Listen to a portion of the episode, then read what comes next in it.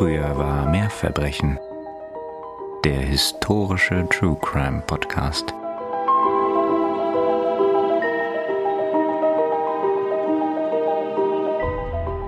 Gemessenen Schrittes geht William die ihm so vertraute kleine Dorfstraße entlang. Es ist ruhig an diesem Sonntagmorgen, fast so, als hätte in der letzten Nacht kein Sturm gewütet. Einzig ein paar Zweige, die auf dem Weg verstreut liegen, weisen noch auf die nächtliche Unruhe hin. Ob Rose wohl alles gut überstanden hatte? Aber, aber natürlich. Schließlich lebt sie in einem der größeren, der besseren Häuser. William lächelt versonnen. Er ist stolz auf die gute Stellung seiner Tochter im Haushalt des Kirchenältesten. Und wie an jedem Sonntag freut er sich auf seinen Besuch bei ihr, eine schöne Tasse Tee und den Austausch über alle Neuigkeiten der letzten Woche. An seinem Ziel angekommen, klopft er beherzt an die Hintertür, die direkt in die Küche führt, doch von drinnen kommt keine Antwort. Merkwürdig.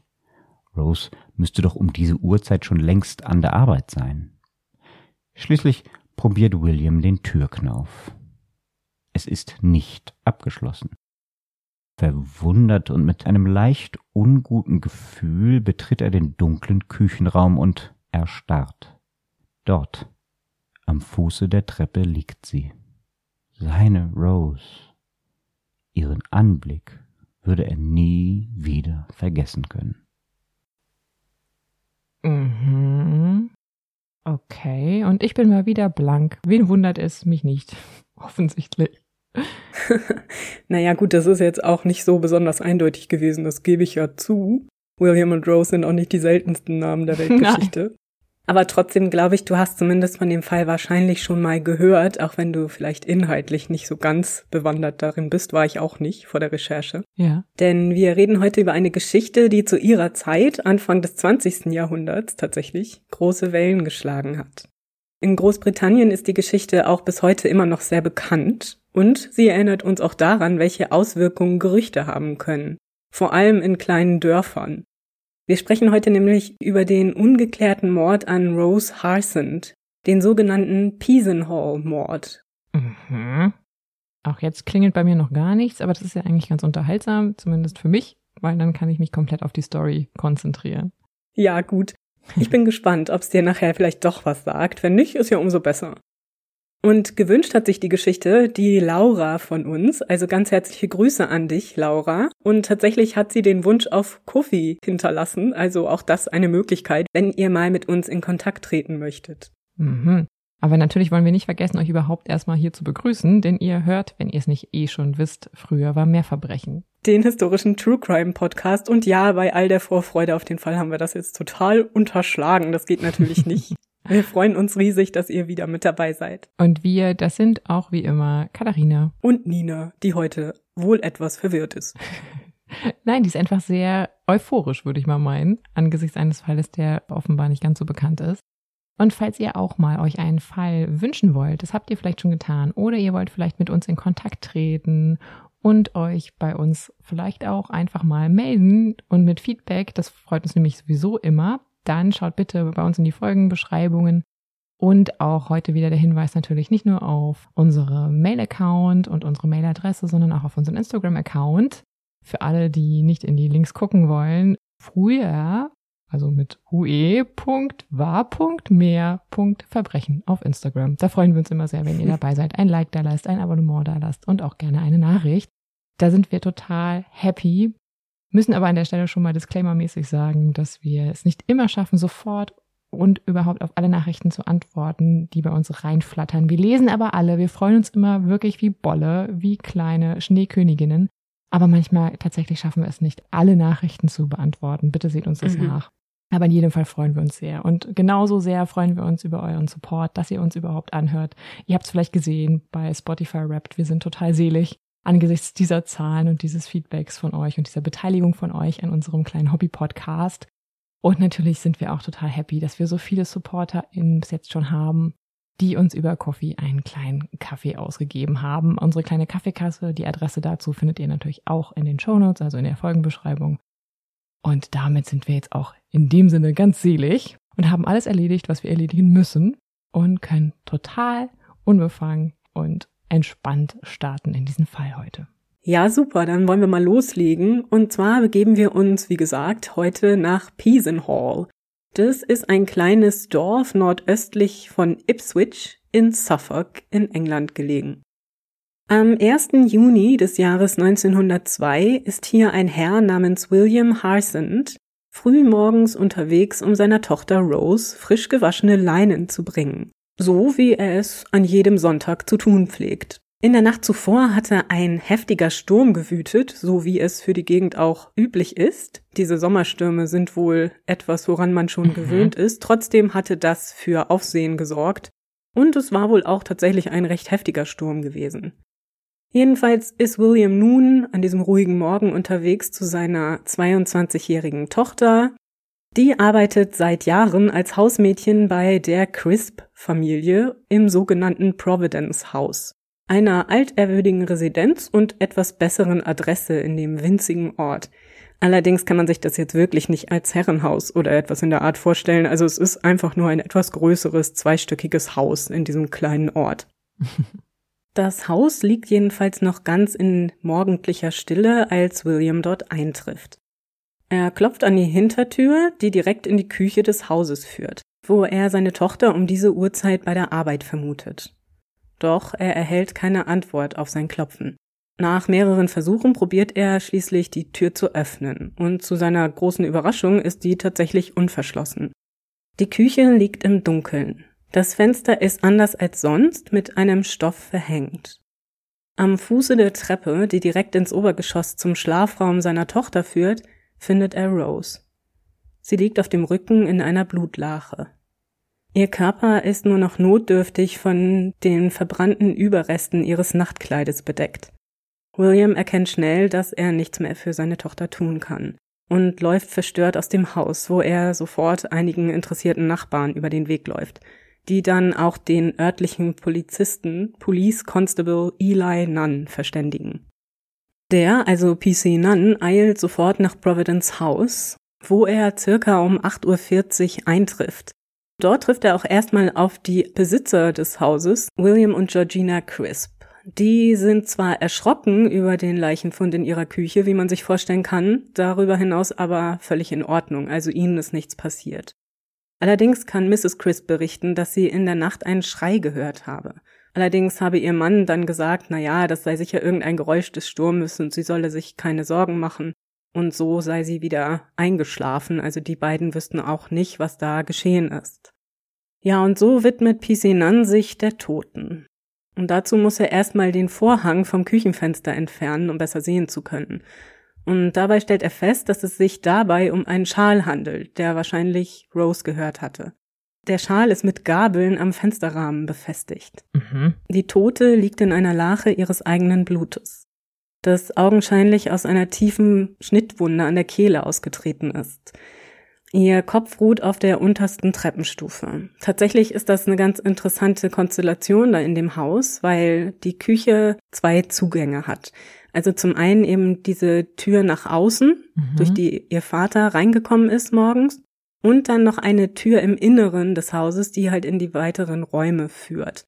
Die ist normalerweise über Nacht verschlossen so dass Rose natürlich auch einige Privatsphäre hat und quasi ihre eigene Eingangstür. Mhm. Denn ihr Zimmer liegt direkt durch diese Treppe, an deren Fuße sie nun liegt, erreichbar über der Küche.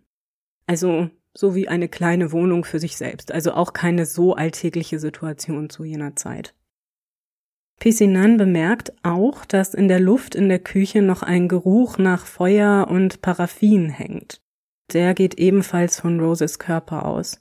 Einem Anschein nach waren Teile der Leiche und ihrer Kleidung in Brand geraten. Mhm. Das Nachthemd, mit dem Rose noch teilweise bekleidet ist, ist auf der Körperoberseite weggebrannt und verkohlt. Und auch Teile ihrer Beine weisen Brandspuren auf. Obwohl kurioserweise ihre Strümpfe völlig unversehrt sind, sowie auch ihr Haupthaar. Das Tischtuch auf dem Küchentisch ist aber auch angesenkt. Neben der Toten liegt ein leeres Medizinfläschchen und von diesem Fläschchen geht ein starker Geruch nach Paraffinöl aus. Neben dem Oberkörper der Toten liegt eine erloschene Kerze und ein Kerzenhalter. Unter dem Kopf liegt eine Zeitung vom 30.05.1902. Also alles in allem wirklich ein verstörender Anblick, was es noch umso tragischer macht, dass ausgerechnet ihr Vater sie am Morgen finden musste. Aber natürlich stellt sich jetzt die Frage, wie die junge Frau zu Tode gekommen sein mag. PC Nuns erste Idee ist, dass Rose sich selbst das Leben genommen haben wird. Doch diesen Zahn kann der nun eilig herbeigerufene Arzt, Dr. Charles Lay, ihm bald ziehen. Er untersucht die Leiche noch vor Ort in der Küche oberflächlich. Der todesursächliche Schnitt durch die Kehle ist tief und ein Tatwerkzeug ist im Umfeld der Toten nicht zu finden. Also etwas schwierig, dass sie das selbst getan haben könnte. Auch hat sie Blutergüsse auf der Wange und dem Kiefer und ihre Hände zeigen deutliche Abwehrverletzungen, also eine Vielzahl von Schnitten. Sie muss sich also verzweifelt gegen ihren Angreifer gewehrt haben. Während der Untersuchung des Arztes ist PC Nunn im Obergeschoss mit der ersten Untersuchung von Roses Schlafzimmer beschäftigt. Augenscheinlich ist in ihrem Bett in der letzten Nacht nicht geschlafen worden, es ist noch ordentlich gemacht. In dem Zimmer findet er außerdem einige Briefe, die obszöne Gedichte enthalten, also wirklich mhm. mit recht, ja, eindeutigem Inhalt und eine ominöse Notiz. Ich zitiere. Liebe R. Ich werde versuchen, dich heute Nacht um zwölf bei dir zu Hause zu sehen, wenn du ein Licht in dein Fenster stellst, um zehn, für zehn Minuten. Dann kannst du es wieder löschen. Hab kein Licht in deinem Zimmer um zwölf. Ich komme durch die Hintertür. Die Notiz ist nicht unterschrieben. War Rose also verabredet gewesen? Und hatte diese hm. Person hm. sie getötet? In der Küche gelingt Dr. Lay unterdessen eine weitere, möglicherweise sehr bedeutsame Entdeckung. Er betrachtet das Medizinfläschchen genauer. Schließlich ist er als Dorfarzt quasi Experte dafür und die Wahrscheinlichkeit ist groß, dass das mal durch seine Hände gegangen sein dürfte. Und tatsächlich. Das Etikett auf dem Fläschchen ist nicht nur eines, das er selbst ausgefüllt hatte, es ist auch noch teilweise lesbar. Demnach hatte das Fläschchen ursprünglich Medizin enthalten für die Kinder von Mrs. Gardiner, einer Nachbarin und Gattin eines Herrn, dessen Vorgeschichte mit Rose ihn nun augenblicklich ins Zentrum der Ermittlungen rückt. Also treten auch wir, wie immer an dieser Stelle, einen Schritt zurück und schauen, so gut wir können, wer die Menschen waren, um die es hier geht. Rose Annie Harsand wird 1879 in Piesenhall geboren. Das ist ein typisches Dörfchen jener Zeit, das sehr geprägt ist vom Glauben. In diesem Fall der Glaubensrichtung der sogenannten Primitive Methodists, der so gut wie alle Menschen des Ortes anhängen. Und außerdem prägt den Ort die lokale Fabrik Smythe and Sons, die Sämaschinen herstellt, also landwirtschaftliche Maschinen. Beinahe jeder männliche Bürger Piesenhalls ist dort beschäftigt. Man trifft sich also regelmäßig in der Kirche, im nahegelegenen Sipton, in der örtlichen Kapelle in Piesenhall, der sogenannten Doctors Chapel oder eben bei der Arbeit. Es ist also klar, dass die Gemeinde nicht nur eng verwoben ist, sondern auch wirklich alle über jeden Aspekt des Lebens der anderen Bescheid wissen. Rose Harsand ist dabei Anfang des 20. Jahrhunderts schon länger von Interesse für den Dorfklatsch. Hm. Das allen Angaben nach hübsche und aufgeschlossene Mädchen tritt als Teenagerin in den Dienst eines der Kirchenältesten, William Crisp, und lebt fortan in Providence House, wo sie, wie gesagt, eine gewisse Privatsphäre genießt. Anscheinend zieht sie auch die Augen zahlreicher Herren auf sich. Ob daraus aber jemals etwas entstanden ist, können wir nicht sagen, aber natürlich hatte der Dorfklatsch da so seine ganz eigene Meinung. Es gab aber ja, wie wir gehört haben, zumindest einige Briefe mit sehr explizitem Inhalt, also dass da ein gewisses Interesse von Seiten der männlichen Bevölkerung war, ist anzunehmen. Mhm. Auf jeden Fall aber ist Rose auch eine gläubige Methodistin, besucht regelmäßig den Gottesdienst, ist in der Gemeinde aktiv und singt im Kirchenchor. Außerdem ist es auch ihr Job, in der Doctors Chapel sauber zu machen. Ein Privileg, das sie ihrer Anstellung bei den Crisps zu verdanken hat die mit ihrer Arbeit äußerst zufrieden sind und sie deswegen auch dafür einsetzen. Ja, und im Zuge dieses Nebenjobs kommt es im Mai 1901 zu einem Skandal, der den Dorfklatsch für Monate beschäftigen sollte und auch ernsthafte Konsequenzen hatte, so viel ist sicher. Rose ist an jenem Tag in der Doctors Chapel mit der Reinigung beschäftigt, als zwei junge Männer aus dem Ort, George Wright und Alphonse Skinner, beobachten, wie William Gardner ebenfalls die Kapelle betritt. William ist einer der bedeutendsten Bürger Piesenhalls. Er ist Prediger, Chorleiter, Sonntagsschullehrer und auch Vorarbeiter bei Smythe and Sons. Also so ein sehr bekannter Charakter in dem kleinen Dorf. Mhm. Ja, und dass er nun mit Rose alleine in dieser Kapelle ist, ist zu jener Zeit Anlass genug, das schlimmste frivole Treiben zu vermuten. Diese Gelegenheit können sich George und Alphonse natürlich nicht entgehen lassen. Laut ihrer eigenen Aussage schleichen die beiden um die Kapelle herum und versuchen, einen Blick in das Innere zu erhaschen, was ihnen aber nicht gelingt. Aber gehört wollen sie etwas haben. Rose soll William gesagt haben, dass sie beim Lesen einer Bibelstelle an das gedacht habe, was die beiden miteinander gemacht hätten. Mhm. Und diese Bibelstelle sei Genesis Kapitel 38 gewesen. Ja, und für jetzt alle von uns, die nicht so bibelfest sind. ja. ja, genau. Also ich wüsste es jetzt auch spontan nicht, aber in diesem Kapitel geht es um die Geschichte von Judah und Tamar und sehr viel um, naja, ich sag mal, sexuelle Beziehungen guter und schlechter Art und sehr viel körperliche Aktivität, sagen wir es so. Da wird sich viel erkannt. Ja, genau. Ne? Ja, also alles in allem, also so Dirty Talk Anfang des 20. Jahrhunderts, ne? So mhm. Bibelstellen mit schlüpfrigem Inhalt. Die beiden jungen Männer jedenfalls erzählen ihre angeblichen Beobachtungen überall im Dorf rum. Was natürlich extrem rufschädigend für Rose und William ist. Die Menschen tuscheln hinter ihren Rücken, denn nicht nur ist William Gardner ein bedeutender Bürger, er ist auch verheiratet und hat sechs Kinder was die nun überall zwischen ihm und Rose vermutete Affäre noch verwerflicher macht. Das Ganze wird so schlimm, dass Anwälte eingeschaltet werden, um gegen die rufschädigenden Behauptungen vorzugehen, die William und Rose natürlich vehement abstreiten. Man sei seit sieben Jahren miteinander bekannt, sagen die zwei, sehe sich regelmäßig in der Kirche und beim Chor. Außerdem ist Rose wohl auch eine Familienfreundin der Gardeners, die häufig deren Haus besucht und auch Zeit mit der Familie verbringt. Also da sei überhaupt nichts körperlich Sexuelles gelaufen zwischen den beiden. Aber George und Alphonse bleiben trotz Androhung rechtlicher Konsequenzen bei ihrer Geschichte. Das kann natürlich jetzt verschiedene Gründe haben, aber ist ja zumindest interessant. Das Ganze geht so weit, dass es zu einer kircheninternen Untersuchung gegen William kommt, wegen dieser Vorwürfe des Ehebruchs und der Untreue in dessen Zuge er aber freigesprochen wird. Also man kann keine Beweise dafür finden. Mhm. Aber man sieht, was das Ganze für Wellen schlägt. Eine unangenehme Erfahrung ist das in jedem Fall für die beiden. Ob sich Rose und William nun aber tatsächlich im biblischen Sinne gekannt haben, bleibt wohl für immer ein Geheimnis, das wissen wir nicht. Auch wenn William sich, wie gesagt, immer vehement davon distanziert hat, aber das ist ja nun auch angesichts der Umstände nicht so erstaunlich.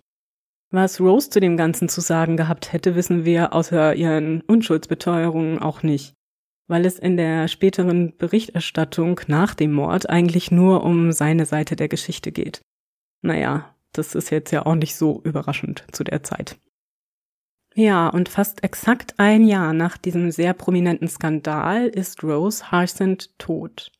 Und ein Medizinfläschchen aus Williams Haushalt wird neben ihrer Leiche gefunden. Mhm. Da denken natürlich alle Beteiligten sofort an die Geschehnisse im Jahr zuvor und ja. William gerät unter Verdacht. Was nicht ganz klar ist, ist jedoch das Motiv. Warum sollte er Rose jetzt, nachdem alles um die Affäre wieder etwas ruhiger geworden war, umbringen? Am 3. Juni, drei Tage nach dem Mord, führt Dr. Lay eine volle Autopsie der Leiche durch. Dabei notiert er neben dem bereits erwähnten eine Stichwunde in ihrer linken Brust. Er untersucht auch nochmal die Verbrennungen auf ihrem Körper und stellt fest, dass sie postmortem erfolgt sind. Und sie sind auch recht oberflächlich geblieben. Den Todeszeitpunkt legt er auf vier bis sechs Stunden vor dem Auffinden fest. Das wäre also so zwischen zwei und vier Uhr nachts. Das wichtigste Ergebnis aber bringt die innere Leichenschau. Rose war zum Zeitpunkt ihres Todes im sechsten Monat schwanger. Hm. Damit wird das Bild in den Augen der Ermittler immer deutlicher. Denn offensichtlich hatte Rose ihren Mörder erwartet. Kaum war sie die Treppe hinuntergekommen, hatte der sie mit einem Messer angegriffen, wobei sie ihre Kerze hatte fallen lassen. Dort am Fuße der Treppe hatte sie der Täter nach ihrem Tod mit dem Paraffinöl aus dem Medizinfläschchen übergossen und angezündet. Wahrscheinlich um Beweise zu vernichten, was aber, wie wir gesehen haben, nicht wirklich funktioniert hat. Da liegt der Verdacht ja nahe, dass einem Liebhaber die Schwangerschaft der jungen Frau nicht gefallen hatte. Und der wahrscheinlichste Kandidat dafür ist für alle William Gardiner. Der wird auch noch am selben Tag verhaftet und inhaftiert und die Ermittlungen nehmen Fahrt auf. Zunächst spricht man mit Williams Frau, die sowohl die Affäre als auch eine Beteiligung ihres Gatten bei dem Mord an Rose für absolut unmöglich hält. Tatsächlich gibt sie ihm ein Alibi für die Tatnacht. William sei um 21.30 Uhr am Abend des 31. Mai nach Hause gekommen, nachdem er den Nachmittag mit ihrer gemeinsamen Tochter verbracht habe. Das Ehepaar habe dann noch schnell etwas gegessen und sei dann gegen 23.30 Uhr, als es begonnen hatte zu stürmen, zu ihrer Nachbarin Rose Dickinson gegangen, die sich wohl ziemlich vor dem Sturm gefürchtet hatte. Dort sei man bis 1.30 Uhr geblieben, um ihr Gesellschaft zu leisten, bis der Sturm nachließ. Wieder zu Hause habe William die ganze Nacht durchgeschlafen. Das wisse sie so genau, weil sie selbst sich nicht gut gefühlt habe und deshalb nicht habe schlafen können, bis um 4 Uhr morgens. Dass Mrs. Gardiner in der Nacht wach war, bestätigt auch eine Nachbarin, Amelia Pepper. Die Wände zwischen deren Schlafzimmern sind wohl so dünn, dass sie hören konnte, wenn nebenan jemand aufgestanden ist. Und Mrs. Gardiner habe wohl auch gesprochen und das habe sie gehört und deswegen wisse sie, dass es dann die Dame war. Was auch immer sie da nachts dann zu sagen hatte, aber gut, das sei dahingestellt. Interessant sind auch die Aussagen zweier weiterer Dorfbewohner. Zum einen ist da Harry Burgess, er gibt an, William an jenem Abend, also dem 31. Mai, um 22 Uhr vor der Tür des Gardener Hauses getroffen zu haben. Man habe sich kurz über den Sturm unterhalten und Harry sei dabei ein Licht aufgefallen, das im Fenster von Rose Harsons Zimmer zu sehen war. Wir erinnern uns an die Notiz. Er nimmt an, auch William müsse das Licht gesehen haben. Auch von Interesse scheint die Aussage des lokalen Wildhüters James Morris. Er gibt an, am Morgen nach dem Sturm Fußspuren gesehen zu haben, die von der Gardiner Residenz zu Providence House führten. Natürlich ist das im Nachhinein nicht mehr zu beweisen, denn die Aussage macht er Tage später, da sind diese Spuren natürlich schon überhaupt nicht mehr sichtbar, wenn es sie denn je gegeben hatte. Unterdessen kann auch der Verfasser der erotischen Gedichte, die bei Rose gefunden worden waren, ausfindig gemacht werden. Und zwar ist das Roses 20-jähriger Nachbar Frederick Davis. Er gibt zu, die Verse an die junge Frau geschickt zu haben, aber natürlich bereue er dies nun zutiefst. Es sei auch nie irgendwas zwischen ihm und Rose gewesen. Die Gedichte habe er ihr nur geschrieben, weil sie ihn darum gebeten hatte. Naja, also mich überzeugt das nicht so ganz, ne? Ich, ich weiß nicht, mhm. welche Frau einen Mann darum bittet, ihr solche Gedichte zu schreiben. Einfach so. Aber gut, die Polizei ist jedenfalls bereit, ihm das zu glauben. Denn schließlich sind sie sich ja sicher, mit Gardiner den richtigen Mann anklagen zu können. Nur wird das Ganze wirklich schwer zu beweisen sein. Im Herbst 1902 findet vor dem Richter Sir William Grantham Knight die Verhandlung gegen William Gardiner in Ipswich statt. Eine Vielzahl von Zeugen sagt in dem Fall aus, darunter Roses Vater, PC Nunn und Dr. Lay, aber auch zahlreiche Charakterzeugen für William Gardiner, der sich nicht schuldig bekennt. Mrs. Gardiner wiederholt ihre Aussage, die ihren Mann die ganze Nacht des 31. Mai bei ihr zu Hause platziert und gibt auch zu Protokoll, dass sie die Medizinflasche selbst an Rose weitergegeben habe. Die sei krank gewesen und da war noch ein Rest Medizin drin und so gelangte diese Flasche nach Providence House. Und nach anderen Aussagen sei es auch so gewesen, dass Rose selbst in die Flasche das Paraffin eingefüllt haben könnte, um damit das Herdfeuer anzufachen. Unmöglich ist das natürlich nicht. Das ist eine Theorie, die vom Verteidiger Gardiners, Ernest Wild, aufgebracht wurde. Auch andere vermeintliche Beweise können entkräftet werden innerhalb dieser Verhandlung oder zumindest in Zweifel gezogen. Vermeintliche Blutspuren auf Kleidung und einem Klappmesser aus Williams Besitz stellen sich als harmloser Schmutz heraus. Und auch die Handschriftenexperten, die sich die Liebe R Notiz angesehen haben, sind sich nicht einig, ob William sie verfasst haben könnte oder nicht. Der Anklage gehen so nach und nach die Beweise und Indizien aus. Und außer der angeblichen Affäre bleibt kaum noch was, das William mit der Tat in Verbindung bringen kann. Hm. Nach vier Verhandlungstagen zieht sich die Jury zurück und kommt zu keinem einstimmigen Ergebnis. So wird der Prozess für gescheitert erklärt und eine neue Verhandlung angesetzt. Übrigens ist es ganz interessant hierbei, dass es wohl nur ein einziger Geschworener ist, der gegen die Verurteilung stimmt.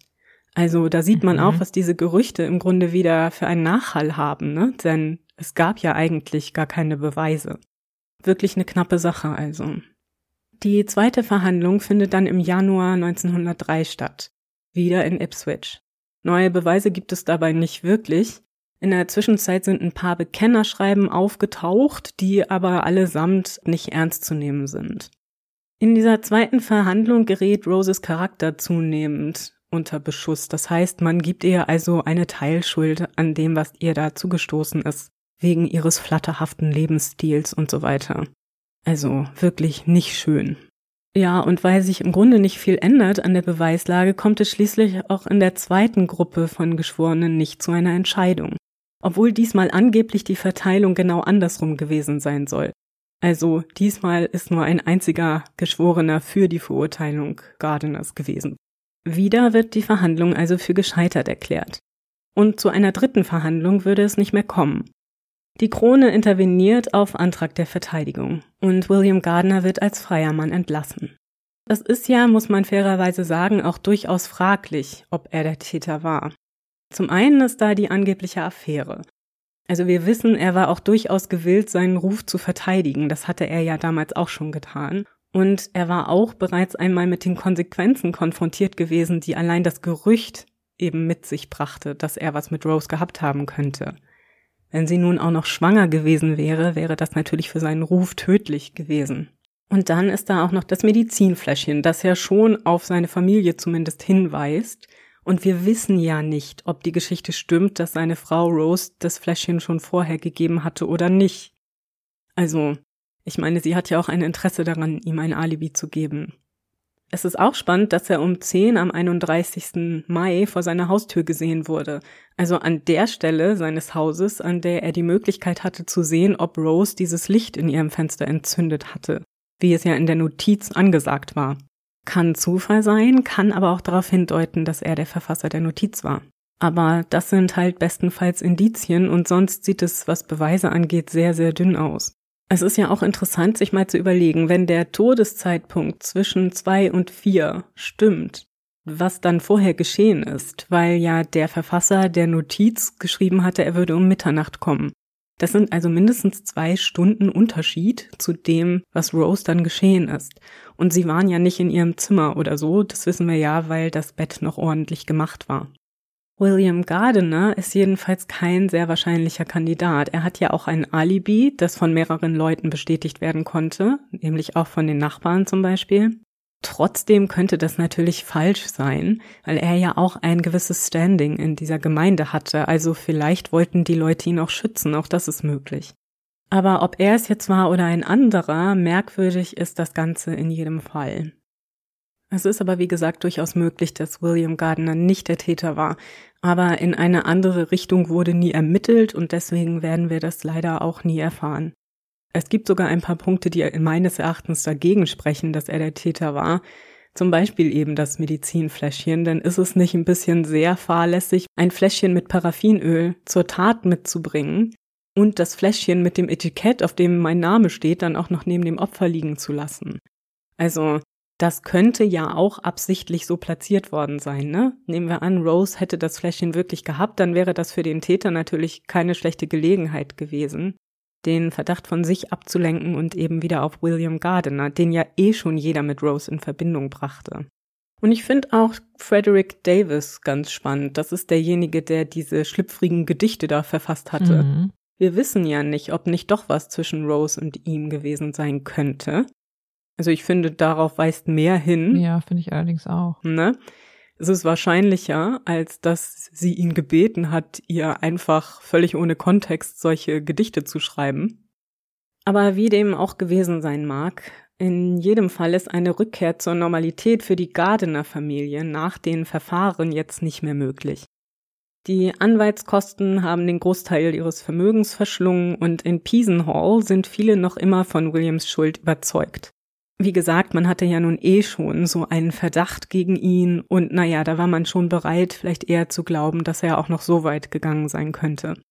Im Rest der Welt reagiert die Presse aber durchaus positiv auf die Einstellung des Verfahrens gegen ihn, was ja mhm. auch richtig war, denn es gab ja nun mal einfach nicht die Beweise. Ja. Wir haben ja hier schon andere Fälle gehört, in denen das hätte auch so sein müssen eigentlich. Ja, ich wollte gerade sagen. Es ist nämlich tatsächlich so, dass Zeitungen weit über Großbritannien hinaus von dem Fall berichten, sogar bis hin nach Australien und Amerika. Also das hat wirklich große Wellen geschlagen und für großes Interesse gesorgt weil es natürlich auch so ein bisschen mysteriös ist.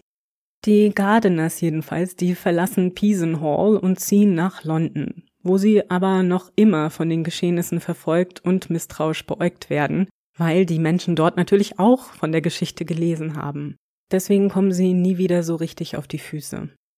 Ja, und der Mord an Rose Harsand, der bleibt für immer ungeklärt. Mhm. Und das hauptsächlich auch tatsächlich, weil die Ermittler sich nur auf einen Verdächtigen eingeschossen haben und überhaupt nicht versucht haben, in eine andere Richtung zu ermitteln. Und im Grunde nicht nur die Ermittler, ne, sondern das ganze Dorf war von William Gardiners Schuld eigentlich überzeugt, mal abgesehen von seinen direkten Nachbarn und seiner Familie. Und alles nur wegen eines Skandals, der durch Gerüchte losgetreten worden war. Ja, ich wollte gerade sagen, es wirkt ja schon so ein bisschen so, als wäre im Grunde das ganze Dorf schon immer so ein bisschen von seiner Omnipräsenz genervt gewesen. Mhm. Und als käme jetzt diese Anschuldigung, dann dieses vermeintliche Techtelmechtel mit einer jungen Dame und dann auch noch ihr ominöser Tod, wirkt auf mich so, als wäre das der Dorfgemeinschaft doch sehr recht gekommen, oder? Ja, genau, das denke ich auch. Und dann ist es ja auch noch die Dorfschönheit, mhm. die alle eh schon immer so ein bisschen interessant fanden in der Richtung vielleicht. Kann ja auch sein, vielleicht war er auch nicht sonderlich beliebt, vielleicht auch mhm. zu Recht, das wissen wir nicht, aber das sollte ihn immer noch nicht zu einem Verdächtigen in einem Mordfall machen, wenn es da keinerlei Beweise gibt. Aber sowas kann natürlich dann auch immer mal schnell eine Art Eigendynamik entwickeln.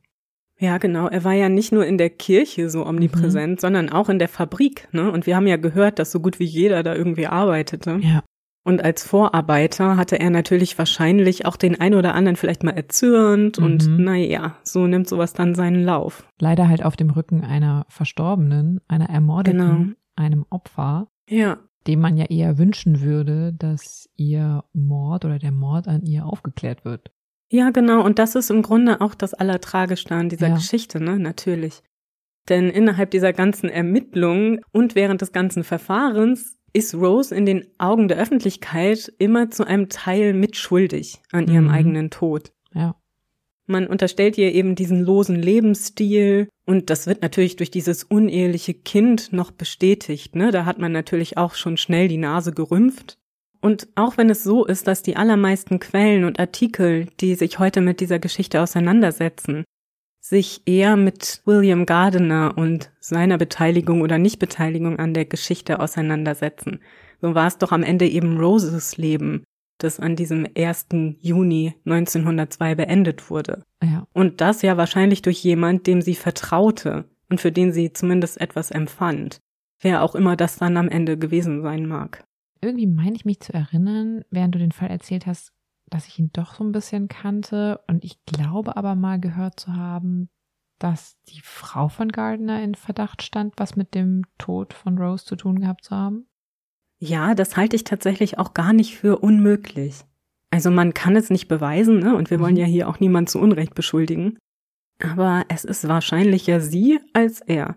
Ah. Denn sie hätte ja die Gelegenheit theoretisch gehabt, wenn sie wirklich in der Nacht wach war, mhm. was ja die Nachbarin bestätigte, dann könnte auch sie Rose nachts aufgesucht haben.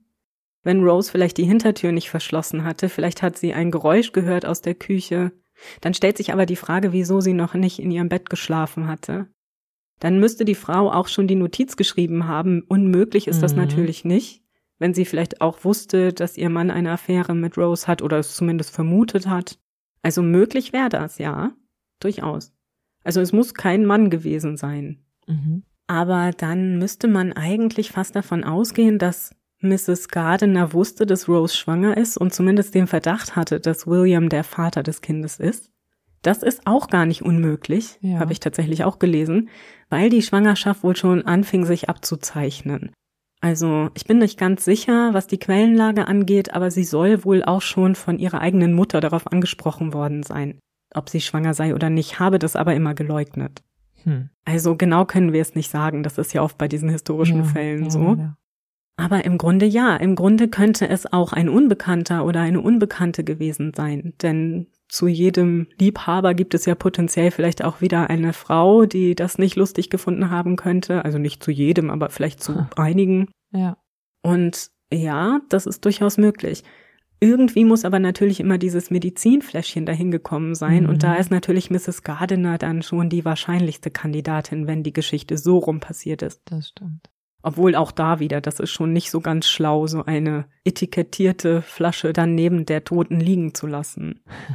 Das war die wirklich, wie ich finde, schreckliche Geschichte um den Tod von Rose Hysand. Und wie so oft in solch ungeklärten Fällen ist das eigentlich eine Geschichte, die einen so ein bisschen nachdenklich zurücklässt. Ne? Gerade auch mhm. in Bezug auf diese Gerüchte und was dadurch vielleicht unter Umständen ausgelöst wurde. Also auf jeden Fall ja schon mal diese ganze Verdächtigung und Anklage gegen William Gardiner. Ja, ja, vielen Dank, dass du Rose und ihrem ungeborenen Kind nochmal eine Stimme gegeben hast und ihre Geschichte erzählt hast. Ja, gerne. Und jetzt bin ich sehr gespannt, worauf wir uns denn in zwei Wochen freuen dürfen. Und dann tut es mir leid, dich enttäuschen zu müssen, weil ich es tatsächlich noch nicht weiß. Ähm, ich bin mittendrin in der Fallentscheidung. Es gibt mal wieder einige, die ich sehr, sehr spannend finde und auch die ihr vorgeschlagen habt, die ihr uns zuhört. Also hoffe ich, dass ihr euch trotzdem freut, auch wenn ich euch jetzt noch nicht den Mund wässrig machen kann. Und dass ihr einschaltet beim nächsten Mal, wenn es wieder heißt, früher war mehr Verbrechen. Ah ja, historischer True Crime Podcast.